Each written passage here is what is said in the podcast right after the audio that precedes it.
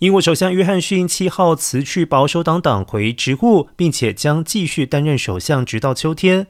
而保守党将在夏天举行党魁选举，由新党魁接任首相。